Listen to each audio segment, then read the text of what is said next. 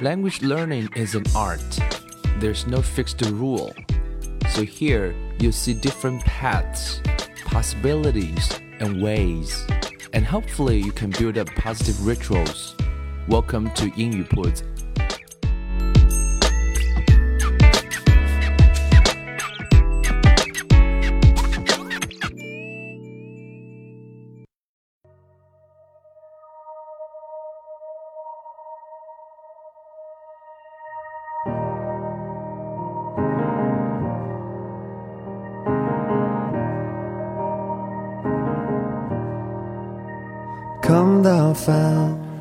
将语言学习融入生活，获取讯息变成常态。Hello everyone, welcome to 英语 铺子 and I'm Bill. In today's episode, or I would say in the next few episodes, we're going to share with you a method and we're going to share with you lots of content by using this method. It's called Start with Simple Stories. 那我们开始来尝试做一个系列的这样的专辑，想讲的内容就是 SSS method。我们一直在倡导阅读啊，extensive reading 啊，大量的能够去阅读。那阅读什么样的内容呢？我们知道，其实要想真正的能够去掌握实际应用的英文能力，那就必须要养成用英语去思考的大脑，也就所谓叫 think in English。如何用用英文去思考呢？那说的简单一点，就是我们很多的听众会回复内容说哪里有文本呢？哪里有文本呢？那这就是很好的证明了，是我们没有在用英文在听英文的内容。你会说我需要看文本，所以这是我们长期学英文的方法，叫做 grammar translation，就是通过学语法，通过做翻译，你背单词也是中英文对照着去背。所以你听到英文的时候呢，就习惯性的需要借借助那个文本。那这个怎么样来改变这样一个状态啊？我们知道你跟老外去对话的时候是没有文本给你的，所以要想去形成一个我们所谓的叫英语脑啊，道理很简单，只要能够去大量的去接触 authentic English，去接触那些地道的英文，增加对大脑的英语的输入啊 input。那输出其实是需要时间的，可以说是十分的输入才可能有一分的输出。仅仅的靠背两个句子，那是不解决英语的实际问题的。所以要增加英语的输入量，最好的方法之一呢，就是不查字典，不停的大量英语阅读。那我想这个方式其实是很少有人在做，很多人可能不相信说。啊，不查词典读英文书，应该只有英文水平很高的人才能够做到吧？其实，如果你可以从非常简单的图书开始，啊，即使是你的英文水平只有初中的话，其实你都可以在一年之内阅读啊五十万甚至一百万个啊单词的多读啊这个目标。所以，这个方法叫做 SSS，就是 Start with Simple Stories。那为了帮大家能够提供足量的这样的素材呢，我们来试着啊挑选一些非常优秀的这个作品。啊，这些作品呢是可能是美国的青少年甚至是啊童年的作品，但是这些书其实是非常值得读，就像我们在一直倡导的这个分级读物，就像这个成年人也在读这样的分级读物，可能一本书就啊两三两两三千个字的这样一本读物，可是读下来之后啊，你能读下来一本一本一本，一年也会有很多的量。那我想啊，这一周我们就来试试看，挑选啊美国非常非常有名的啊一个大奖，叫做 Newbery Medal Win 呃 Winning Newberry。Newberry 什么意思呢？Newberry 是一个叫牛，翻译成中文叫牛百利吧。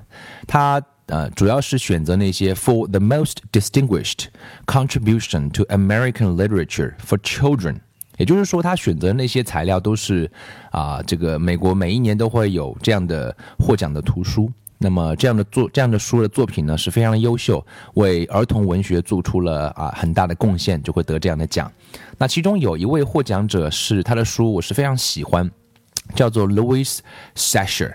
啊，Louis L O U I S Sasher 啊，就是就翻译成中文叫萨萨塞尔，Louis Sacher。那他的作品有一本书叫做《Holes》，也将在我们的 RC 原版书当中被选用，在二零一六年会跟大家来读。那大家有兴趣的话，可以关注英语铺子的微信公众号，来了解我们的 RC 原版书的课程。那今天这一集呢？啊，我想来选用他读的他们的一本小书啊，他的一本小书。这本书虽然没有获奖，可是这本书非常有意思。这本书的名字叫做《Sideway Stories from Wayside School》。你看这两个词是倒过来的，第一个是 Sideway，OK，Sideway 就是应该在马路边的一个学一个一个呃一个故事啊。Sideway Story from Wayside School，这个学校的名字叫做 Wayside School。这本书一共有三十个故事，在前言中是这样说到的：“Um, John was one of the smartest boys in Mrs. Jewls' class。”嗯，这个人，这个老师叫 Mrs. Jewls。But he had one problem. He could only read words written upside down. 哎，这个英文是不是很简单，都能听得懂哦？他能够读的字都是要倒过来的。Nobody ever wrote anything upside down. 当然，没有人是这样写的。But it was only a little problem. John was still in the high reading group. 啊，老外也是要分班的啊，高分班啊，阅读速度很快的班。He just turned his book upside down. It was easier for John to turn his upside turn his book upside down than to learn to read correctly. But the easiest way isn't always the best way. Mrs. Jewls said, John, you can't go on reading like this. You can't spend the rest of your life turning your books upside down. Why not? asked John. Because I said so, said Mrs. Jewls. Besides, what happens when I write something on the blackboard? You can't turn the blackboard upside down. No, I guess you're right, said John. I know I'm right, said Mrs. Jewls. You're going to have to learn to stand on your head. 啊，老师给他建议啊，是让他能够学会倒立啊，所以是一个非常非常有意思的一本小书。这本书里面啊，This book contains thirty stories about the children and teachers at Wayside School。啊，讲的是三十个故事啊，这个关于这个 Wayside School 里面的孩子和老师们的故事。But before we get to them, there's something you ought to know so that you don't get confused。啊，作者做了一个小小的铺垫。 Wayside School was accidentally built sideways。它为什么会变成一个这样的学校呢？也是一个意外。It was supposed to be only one story high, with thirty classrooms all in a row. 应该是小学教室嘛，应该是一层楼高的啊，然后有三十个教室在一排啊，本来是应该是这样的。Instead, it is 30 stories high with one classroom on each story. 啊，这就是非常搞笑的地方了，非常具有夸张性，文学的张力就出来了。就是它是有三十层楼那么高，然后每一层居然是一间教室。这边的 story 不作为故事解释，这边的 story 表示是层。The builder said he was very sorry. what can we do? The children at Wayside like having a sideway school. They have an extra large playground. The children and teachers described in this book all go to class on the top floor. 天哪，这些孩子们每天都要到三十层楼去上课。So there are 30 stories from the 30th story of Wayside School. 有一个押韵，看到没有？Thirty stories 啊、uh,，from the thirtieth story of 啊、uh, Wayside School。前面那个 story 是讲故事，后面那个 story 指的是层。 it has been said that these stories are strange and silly. That is probably true. However, when I told stories about you to the children at Wayside, they thought you were strange and silly. That is probably also true. 所以有三十个故事，我们就来做一些精挑细选吧，把里面一些很棒的故事拿出来作为 listening 的 material。 啊，我想这些故事如果大家可以拿来反复的训练，能够练到说你不用去想有没有文本给我看，你也能够听懂的话，我想也是个不错的选择。那今天我们就这一集跟大家分享其中的第一个故事。这个故事呢，非常的搞笑，孩子们都会非常喜欢。里面有一个非常夸张的老师，他有个魔法的本领，什么本领呢？他能够把孩子变成苹果。听听看。你是不是会喜欢呢？听不懂的话呢，就多听几遍。如果喜欢这本书的话，也可以去找一找，作者叫做 Louis Sachar，L O U I S S A C H A R，书的名字叫做 Sideways Stories from Wayside School。So check the first story. Mrs. Gorf. Mrs. Gorf had a long tongue and pointed ears. She was the meanest teacher in Wayside School. She taught the class on the 30th story. If your children are bad, she warned, or if you answer a problem wrong, I'll wiggle my ears, stick out my tongue, and turn you into apples. Mrs. Gorf didn't like children, but she loved apples. Joe couldn't add, he couldn't even count, but he knew that if he answered a problem wrong, he would be turned into an apple. So he copied from John. He didn't like to cheat, but Mrs. Gorf had never taught him how to add. One day, Mrs. Gorf caught Joe copying John's paper. She wiggled her ears, first her right one, then her left, stuck out her tongue, and turned Joe into an apple. Then she turned John into an apple for letting Joe cheat. Hey, that isn't fair, said Todd. John was only trying to help a friend. Mrs. Gorf wiggled her ears, first her right one, then her left, stuck out her tongue, and turned Todd into an apple. Does anybody else have an opinion? she asked. Nobody said a word. Mrs. Gorf laughed and placed the three apples on her desk. Stephen started to cry. He couldn't help it. He was scared. I do not allow crying in the classroom, said Mrs. Gorf. She wiggled her ears, first her right one, then her left, stuck out her tongue, and turned Stephen into an apple. For the rest of the day, the children were absolutely quiet, and when they went home, they were too scared even to talk to their parents. But Joe, John, Todd, and Stephen couldn't go home. Mrs. Gorf just left them on her desk. They were able to talk to each other, but they didn't have much to say. Their parents were very worried. They didn't know where their children were. Nobody seemed to know. The next day, Kathy was late for school as soon as she walked in. Miss Gorf turned her into an apple. Paul sneezed during class. He was turned into an apple. Nancy said, God bless you, when Paul sneezed. Mrs. Gorf wiggled her ears, first her right one, then her left, stuck out her tongue, and turned Nancy into an apple. Terrence fell out of his chair. He was turned into an apple. Maurecia tried to run away. She was halfway to the door as Mrs. Gorf's right ear began to wiggle. When she reached the door, Mrs. Gorf's left ear wiggled. Maurecia opened the door and had one foot outside when Mrs. Gorf stuck out her tongue. Maurecia became an apple. Mrs. Gorf picked up the apple from the floor and put it on her desk with the others. Then a funny thing happened.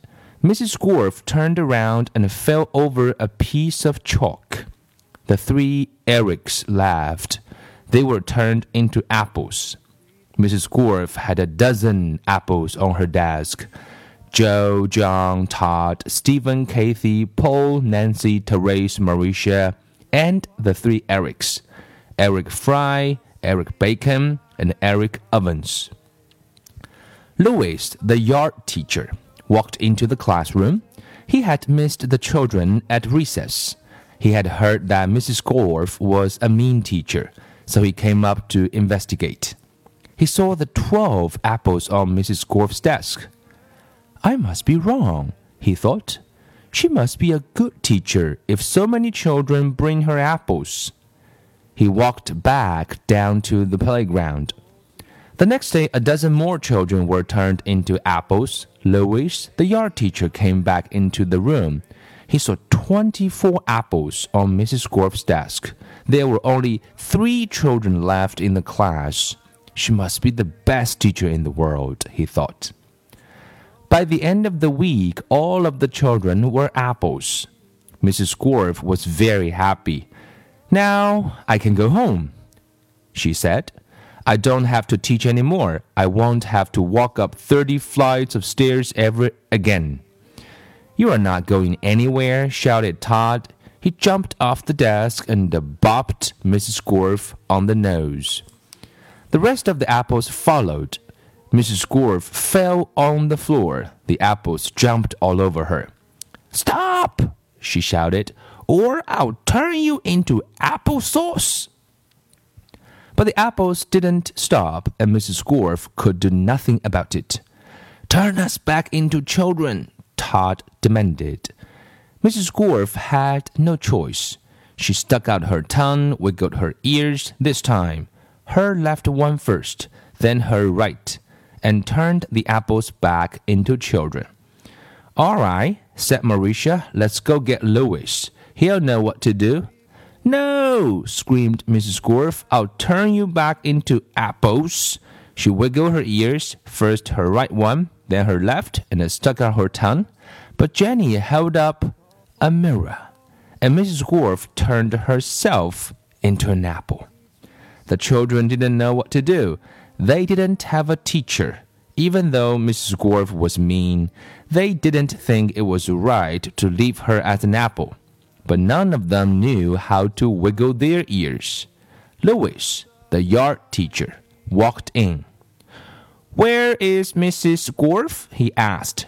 Nobody said a word. Boy, Am I hungry? said Louis. I don't think Mrs. Gorf would mind if I ate this apple. After all, she always has so many. He picked up the apple, which was really Mrs. Gorf, shined it up on his shirt, and ate it.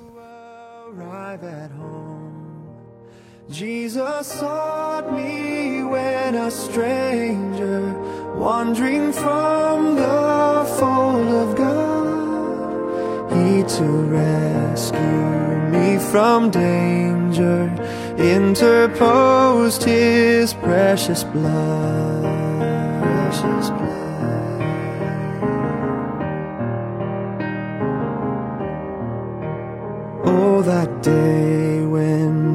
From sinning I shall see thy lovely face, clothed then in blood washed linen.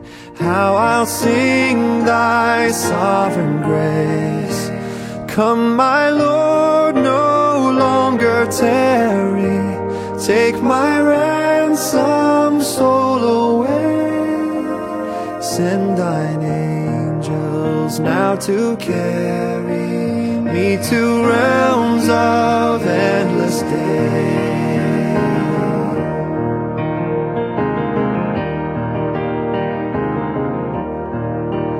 Oh, to grace, how great a debtor daily I am constrained to be.